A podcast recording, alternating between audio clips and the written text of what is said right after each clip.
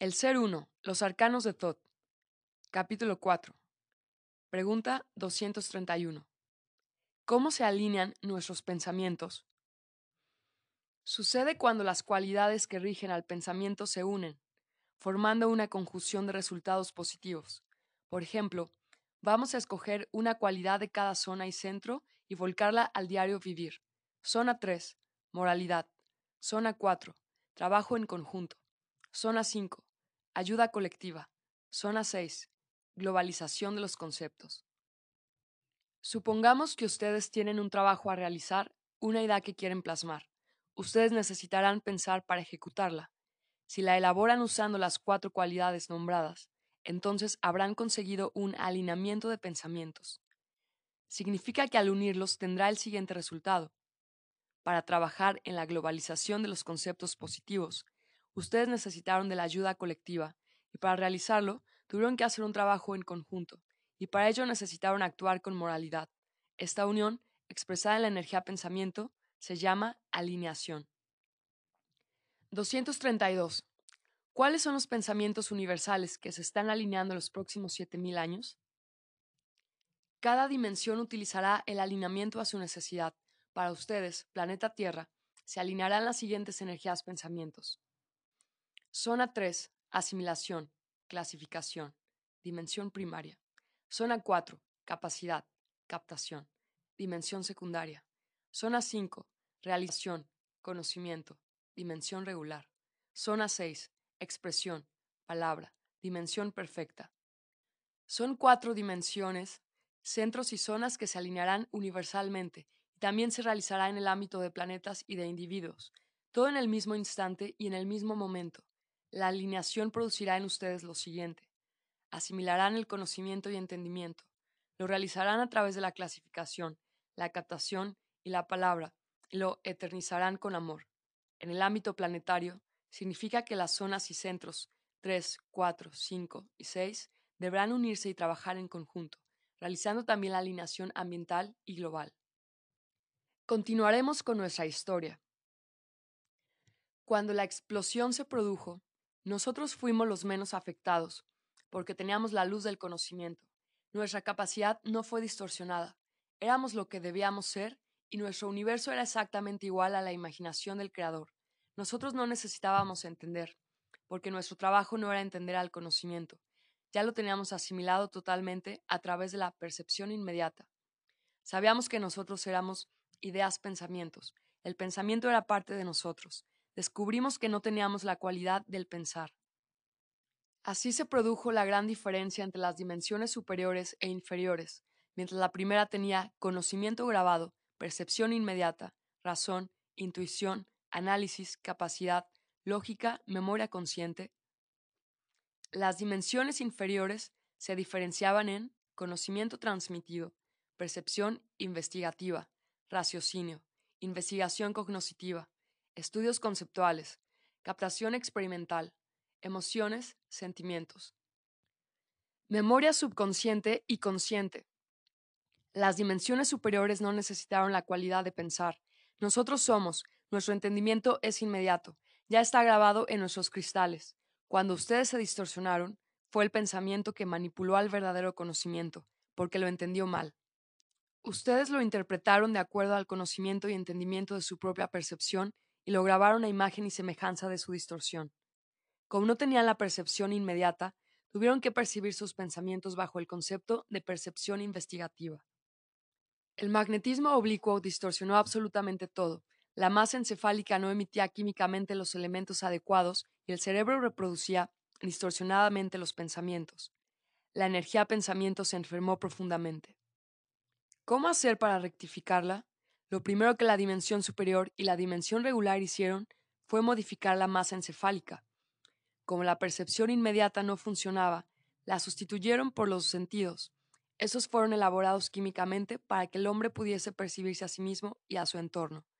Los elementos de los sentidos fueron colocados en la base craneal y formarían parte de la glándula pituitaria.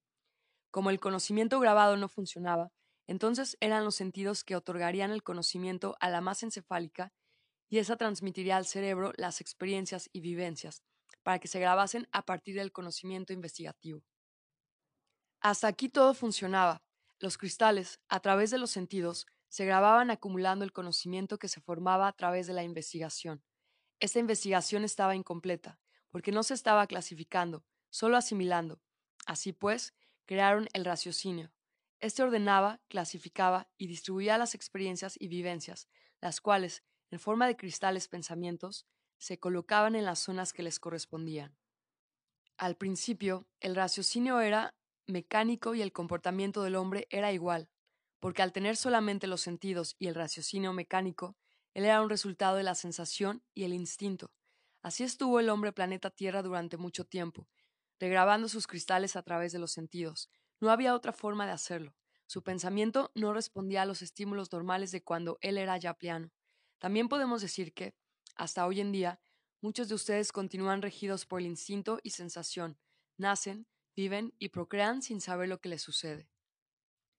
Hasta que llegó un día en que los seres del planeta Tierra acumularon a través de los sentidos tanta información en la masa encefálica y en el cerebro, que los cristales estaban aprisionados unos con otros. No había espacio. Fue tanta la condensación que se produjo una gran explosión, un Big Bang. La masa encefálica continuó con su trabajo, pero el cerebro se expandió como conocimiento planetario, mas no universal. Ahí estaba el hombre planeta Tierra lleno de conocimiento del planeta, sin saber qué hacer con ello, sin entender para qué servía y sin poder aplicarlo, plasmarlo o ejecutarlo. Totalmente ignorante a su realidad y trabajando con pensamiento mecánico, el hombre simplemente vivía, mas no existía, porque la existencia es un resultado del pensar. Fue ahí, en este proceso, que ustedes se reprogramaron, o sea, información sobre información, los cristales fueron regrabados y aquella sabiduría yapleana se durmió en lo más profundo del subconsciente. Las dimensiones superiores, conscientes de esa reprogramación, tuvieron que tomar todas las providencias.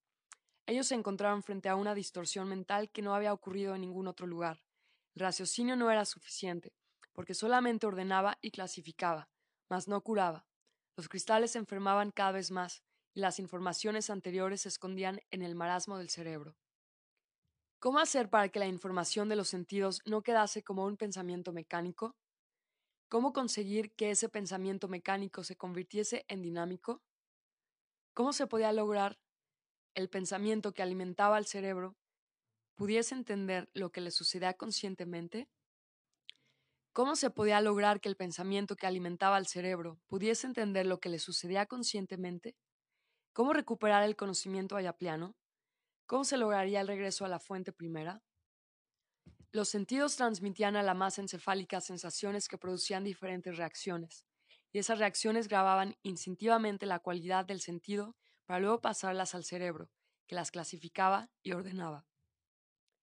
Para lograr que las sensaciones se clasificasen, el cerebro tenía que reproducir la sensación, y para ello necesitaba imaginarlo.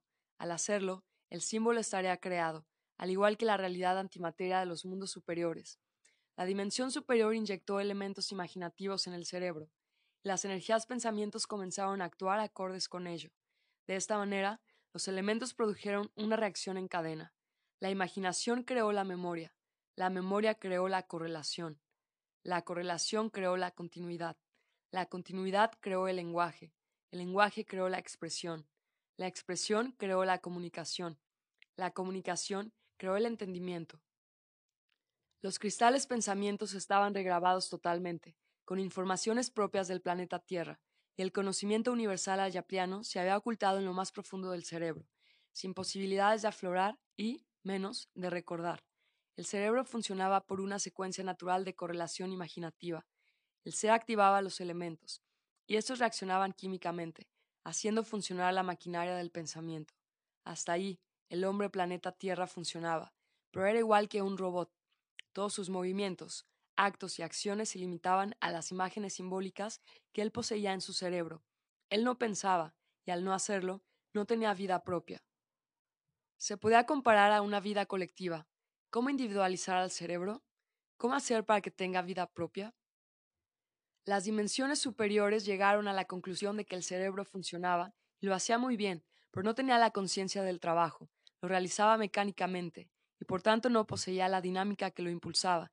Necesitaba el origen dinámico de impulsión.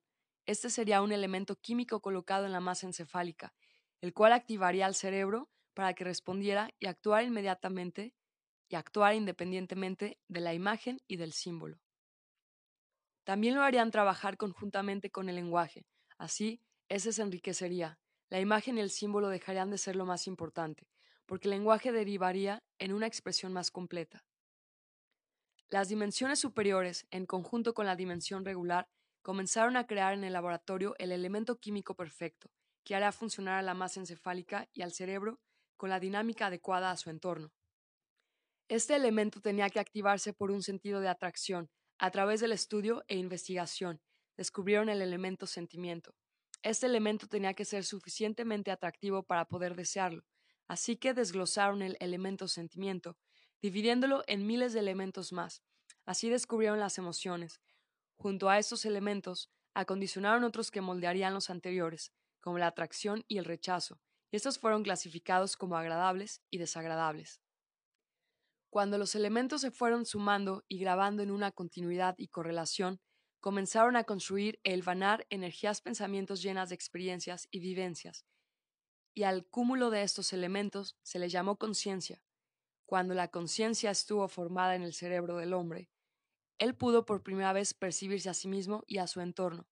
Fue la conciencia que le dio la capacidad de percepción y al tenerla gozaba de la posibilidad de escoger. A esta cualidad se le dio el nombre de libre albedrío. Cuando el cerebro escogió por sí mismo, diferenciando los estados de conciencia, él activó un proceso, una maquinaria que nunca terminará, que es el pensar. El pensar. Cuando decimos la palabra pensamiento, nos estamos refiriendo al cúmulo de conocimiento que existe en el pensamiento. El entendimiento del pensamiento puede diferenciarse por la capacidad cognoscitiva que el cerebro contiene. Muchas veces el pensamiento transmitido realiza su función en la masa encefálica y nada más. En estos casos, el cerebro archiva al pensamiento y no le da el verdadero significado, porque al no tener el conocimiento universal, el pensamiento lo grabará de acuerdo con una proyección pobre y llena de faltas graves, tantas que se queda preso en ellas. Fue aquí donde comenzó el verdadero problema, el aislamiento, la incomunicación, la oscuridad, la falta de entendimiento y el sufrimiento, sumados al hecho de no tener dentro de ustedes el verdadero pensamiento universal, hicieron que las energías pensamientos se grabaran según las señales de los sentidos, y como estos estaban distorsionados, la percepción no era auténtica. Ya se podrán imaginar lo que estarían grabando y lo que ustedes tienen hasta hoy en sus pensamientos. Nosotros, las dimensiones superiores, con todo lo que les estamos enseñando, queremos que ustedes regraben los pensamientos de acuerdo con los pensamientos universales de lo que ustedes son, no de lo que pretenden ser debido a la distorsión. Lo que ustedes piensan que son no es verdadero. La imagen que el espejo de la vida les devuelve está totalmente fuera de la realidad. Hemos trabajado arduamente para recuperarlos, mas cuando pensamos que lo hemos logrado, surge una nueva distorsión, porque sus pensamientos se apoyan en una base conceptual diferente de la nuestra. Los pensamientos que se originaron de pensamientos distorsionados tienden a marcar profundamente los cristales, tanto que, cuando se regraban, estos no pueden regresar a su estado natural. Son como aquellas heridas que, por más que se cierran, siempre dejan cicatrices. Descubrimos que, para recuperarlos totalmente, no era cuestión de regrabar el pensamiento encima del pensamiento, sino que tenía que ser entendido profundamente. La energía debía ser psicoanalizada, desglosada en millones de partes. De esa forma, el pensamiento no tendría tiempo de grabarse. Esta era una manera de mantener fluctuando. Así, cuando llegara al verdadero pensamiento universal se grabaría. Por esa razón creamos el pensar. Se colocaron dentro del cerebro energía nimios elementos consustanciales. Estos nimios no permitirían que el pensamiento se mantuviera rígido, muy por el contrario, será flexible y se acomodaría. Así podrá controlar y fluctuar entre el pensamiento mecánico y el pensamiento dinámico.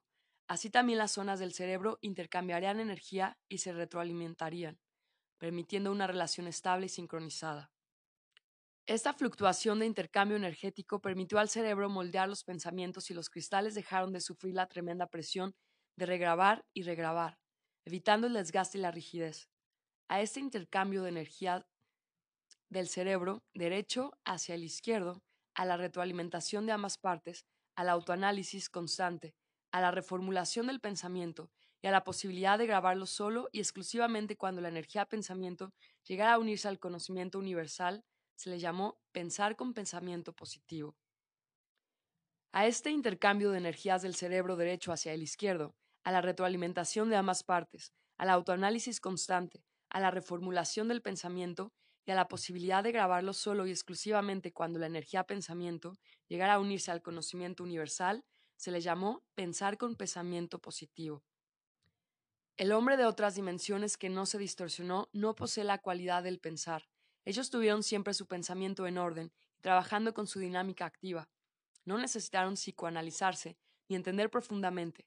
El conocimiento estaba a su disposición y, como tal, lo entendieron y lo aplicaron según los cánones universales. Ellos existen en el consciente de la mente universal y ustedes en el subconsciente de la mente universal. Ustedes tienen que comprender que el sufrimiento que les causó la distorsión fue tan profundo que marcó traumas psicológicos en sus cristales, y para que salgan del marasmo de traumas, de recuerdos dolorosos y escondidos en el subconsciente de sus cerebros, tienen que trabajar mucho con ustedes mismos. Deben pensar, analizar, buscar, entender, conocer y ser valientes para regresar a lo que tanto los hizo sufrir. Cuando el pensar ordena adecuadamente al pensamiento universal, podemos decir que se están recuperando, están formando al ser energético. Son ustedes mismos en su expresión verdadera, son ustedes curados y estando de donde vinieron. 233. Nosotros, hombres planeta Tierra, somos pensamientos de nuestros propios pensamientos. ¿Qué significa? Cuando ustedes se distorsionaron, se fueron hundiendo en las profundidades de la ignorancia. Al querer regresar, comenzaron a crear autodefensas que aparentemente los han estado protegiendo. Ocultaron verdades horrorosas que no han querido afrontar ni ver. Ustedes crearon un tipo de belleza para esconder su fealdad, un tipo de fuerza para esconder su debilidad. Tenían que estructurarse como hombres que habían sido. Fue difícil, porque para ello tuvieron que esconder mucho y mostrar poco. El problema más grave fue crear una identidad nueva, comenzar de cero. Ustedes eran como bebés viviendo en un entorno inhóspito. Tenían que adaptarse a lo desconocido, a lo incierto. Lo peor fue la orfandad de sus corazones, sentirse solos y abandonados. En esta fase comenzó dentro de ustedes a crearse el peor enemigo que tienen, que son ustedes mismos. El gran problema existencial en sus vidas fue el corte brusco de sus mentes con la mente universal. Ese abandono y soledad los acompañará siempre porque al estar separados de la mente creadora, ustedes están solos y solos viven. No sienten la presencia del universo dentro de ustedes. No son un todo, son solo una parte de él. Por eso nosotros siempre les decimos que son pensamientos de sus propios pensamientos, se crearon a imagen y semejanza de sus propios sentidos. 234. ¿Qué es lo que nuestros sentidos percibían equivocadamente que hasta hoy en día no podemos rectificar? Al tener los pensamientos fluctuantes entre el lado derecho y el izquierdo del cerebro, ustedes son pensamientos indefinidos, y al serlo, la percepción verdadera escapa de sus propios sentidos. Esta indefinición que sus vidas sean inadecuadas y fantasiosas. Lo que sus sentidos perciben no es lo real. La vida de ustedes está camuflada, escondida e incierta. Viven atrás de irrealidades y mentiras que ustedes mismos inventan, apoyan y alimentan capa sobre capa de pensamientos, y cuando deciden descubrir las verdades, no llegan a descubrir la primera capa. Cuando hablamos de pensamientos indefinidos, nos estamos refiriendo a cristales nímeos que fluctúan en el cerebro y alrededor del planeta Tierra. Al ser indefinidos, no toman forma porque no están debidamente grabados. Ustedes se retroalimentan con esas energías pensamientos. Es un círculo vicioso. Los cristales no se renuevan con nuevos conocimientos, y al ser cristales del mismo planeta, entonces giran y giran, saltan y saltan de un cerebro a otro indefinidamente. Sería muy diferente si el conocimiento que los alimenta llegara de otras realidades más elevadas. De esta forma, ustedes estarían siempre renovados, actualizados, dinámicos y activos. Podrían intercambiar tanta información que sus mentes crecerían en sabiduría y la dinámica activa renovaría sus elementos produciéndole salud, bienestar, armonía y paz. Es incomparable la diferencia entre ustedes y otras realidades superiores. 235. ¿Es cierto que existe el vampirismo energético? Existe porque ustedes no generan pensamientos dinámicos, ustedes son pensamientos de pensamientos, y no ideas y pensamientos. Por eso se ven obligados a robar y a alimentar sus cerebros de energía grabada que proviene de otros cerebros que generaron esos pensamientos, los cuales también absorbieron esos cristales de otras fuentes. Es un círculo vicioso. Nuestro trabajo consiste en despertar la dinámica activa en ustedes para que puedan trabajar más con el lado derecho y así conseguir la abertura de pensamientos universales. Esos los alimentarían de datos nuevos, para que el círculo vicioso se rompa y puedan renovar sus cristales y circuitos, para que las zonas de sus cerebros crezcan en sabiduría y entendimiento. 236. ¿Qué es lo que nosotros somos? ¿Por qué no somos verdaderos? Ustedes, ayaplanos humanos, están regidos hasta hoy en día por los sentidos materiales. Deben saber que existen otros sentidos que van más allá de toda lógica y entendimiento.